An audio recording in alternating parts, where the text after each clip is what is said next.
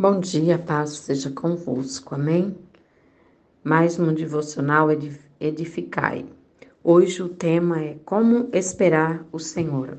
Texto, segundo Pedro, capítulo 3, versículo do 11 ao 18. Logo após nos dizer que a terra será destruída, o apóstolo Pedro vem nos dizer como viver nesses últimos dias. Qual deve ser o nosso procedimento? Quais devem ser nossas escolhas, o que nós devemos considerar como importante e o que não. Há princípios muito poderosos aqui para que eu e você, nesses últimos dias, possamos viver de maneira agradável ao Senhor Jesus e ter em mente aquilo que realmente importa. Versículo 11 e 12. Uma vez que tudo assim será desfeito, vocês devem ser pessoas que vivem de maneira santa e piedosa. Versículo 12: Esperando e apressando a vinda do dia de Deus. Por causa desse dia, os céus incendiados serão desfeitos e os elementos se derreterão pelo calor. Nossos procedimentos nesses últimos dias devem ser de rejeição ao pecado e práticas de boas obras. Pedro, que toma abertamente nesses últimos dias que tudo será desfeito, que tipo de pessoas é necessário que vocês sejam? Que vocês sejam santas, impiedosas, sejam pessoas que santificam as suas vidas segundo o mandamento bíblico e que praticam o evangelho, pessoas que praticam pessoas que praticamos os princípios bíblicos, esperando o dia de Deus e a volta de Jesus e apressando a sua vinda. Como? Pregando o Evangelho e sendo testemunha do Evangelho de Jesus. Versículo 13 e 14. Nós, porém, segundo a promessa de Deus, esperamos novo céu e nova terra, nos quais habita a justiça. Versículo 14. Por esta razão, amados, esperando essas coisas, esforce-se para que Deus os Encontre sem mácula, sem culpa e em paz. O velho será desfeito para a entrada do novo. A terra, como conhecemos, será desfeita. A natureza que geme e que chora, que está corrompida pelo pecado, será desfeita para a criação de uma nova natureza. A morte, de uma vez por todas, será aniquilada. A morte já foi derrotada, não existirá mais. Pecado será aniquilado, ele não existirá mais ele não poderá mais contaminar os cidadãos do reino de Deus.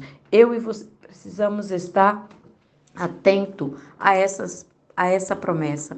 Por mais que amamos essa terra, por mais que você se importe com a natureza e eu também, por mais que nos amemos animais, por mais que queiramos, queremos proteger a terra, isso é inevitável.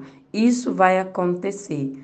Animais vão continuar entrando em extinção, as fontes de águas potáveis vão ficar cada vez menores, o pecado e a maldade vai ficar cada vez mais pior e vai ficar ainda mais difícil anunciar o evangelho nesses últimos dias, porque tudo isso são sinais da volta do Senhor Jesus. Versículo 14. Por essa razão, amados, esperando essas coisas, esforce-se, sem mácula, sem culpa e em paz alguns termos que quero destacar com vocês. Primeiro, Pedro diz que nós devemos, enquanto esperamos, devemos empenhar-se, ou seja, empregar energia, extra, esforço, foco. E para quê? Para ter paz. Que paz é essa? Harmonia e unidade. Eu e você devemos ser promotor da paz, da paz, da paz. Cristão que estão vivendo em brigas, discussões, estão discutindo sobre assunto que não leva a lugar nenhum e que mais vive em confusão na igreja do que em paz.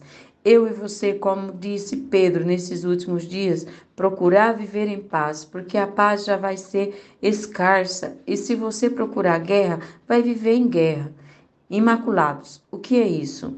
Livre de censura, ao vício, pessoas libertas, pessoas livres pelo sangue de Jesus, pessoas em quem o ímpio olha, pessoas a quem o ímpio tem como referência que serve a Deus, pessoas a quem o ímpio olha, esse ou essa ama a Deus e serve a Deus. Inculpáveis, que não podem ser censurados, têm um procedimento limpo, tanto diante dos cidadãos, dos cristãos, como os não cristãos, assim como Daniel. Para mim, maior exemplo é Daniel. Na Babilônia, um governo totalmente prosmíscuo, vivia longe de Deus. Daniel era inculpável. Alguém, inclusive os seus adversários, respeitados por sua satisfação, não puderam encontrar nada em Daniel para acusá-lo, senão perseguido por forma religiosa, pela sua fé. Então devemos nos empenhar nos últimos dias naquilo que agrada a Deus. Versículo 15 e 16.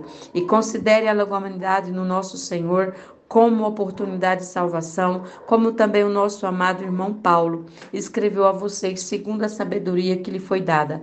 Versículo 16. Ao falar a respeito desse assunto, como de fato costuma fazer em todas as suas cartas, nela há certas coisas difíceis de entender que aqueles que não têm instrução e são instáveis, dertuparão, como também dertuparão as demais escrituras para a própria destruição deles torcem o que não entende e o que vemos muitos nos nossos dias, se nos dias dele isso já acontecia e nos nossos dias fica até sem graça falar. É a dissolução da verdade e dos fundamentos da verdade. Hoje a filosofia declara que a verdade é muito subjetiva, Cada um tem a sua perspectiva da verdade, mas o Senhor Jesus disse: Eu sou o caminho, a verdade e a vida. Ninguém vem ao Pai senão por mim. João 14, 6. Jesus é a verdade absoluta. Jesus é o Verbo, nos apresentou João, o Verbo de Deus, a palavra de Deus. Então, por não entender o que as Escrituras Sagradas diz, muitas pessoas hoje torcem o seu ensino, muitas pessoas hoje torcem o que elas não o que elas nos apresentam, porque são ignorantes e instáveis, ao invés de se dedicar e conhecer as Escrituras, ou se converter ao Senhor Jesus para ser iluminado, a entender eles por sua própria força e no seu próprio entendimento, tentando distorcer a palavra, o inimigo de Deus, ele as faz para a própria destruição deles. Versículos 17 e 18. Portanto, vocês, meus amados, Visto que já sabem disso, tenham cuidado para que não seja arrastado pelo erro desses insubordinados e caia na posição segura em que se encontram. Versículo 18. Pelo contrário, cresça na graça e no conhecimento do nosso Senhor e Salvador Jesus Cristo. A Ele seja a glória, tanto agora como no fim eterno. Cuide bem de sua fé. Se você não cuidar bem da sua fé, ninguém irá fazê-lo. Os brasileiros não gostam muito de ler. Quando se fala da Bíblia Sagrada, tem aí um bloqueio maior. Ele diz que é difícil, é complicado, enfim, apresenta uma série de argumentos para para se não meditar nas escrituras. Antes, eles vivem somente de ouvir a pregação, mas não é a mesma coisa. Você precisa ter tempo a sós com as escrituras para que o Espírito Santo de Deus fale o seu coração. Você precisa treinar seu espírito para ouvir a a voz de Deus. Por isso o apóstolo Pedro nos adverte: guardem sim, para que não seja levado pelo erro. Há muitas misturas, muitas ministrações de erro ao nosso redor. Há muitas vozes, e se eu e você, e se eu e você nos estivermos atento, não vamos cair nessa tentação de sermos seduzidos pelo erro. Pedro continua dizendo: cresçam na graça e no conhecimento. Jesus cresceu em graça e em conhecimento diante de Deus e diante dos homens. Como? Tomando as Escrituras, praticando a piedade e santificando. Eu e você devemos seguir o mesmo caminho, sempre apegados à Bíblia Sagrada. Apegue-se ao ensino bíblico, que você vai ter saúde em sua fé. Quanto mais dedico, quanto mais disciplinado você for, nisso mais resultado você tem em Cristo. Uma fé saudável para de, ter discernimento sobre aquilo que agrada a Deus e o que não agrada. Tenha um feliz dia cheio do poder de Deus. Pastora Vilane e sério.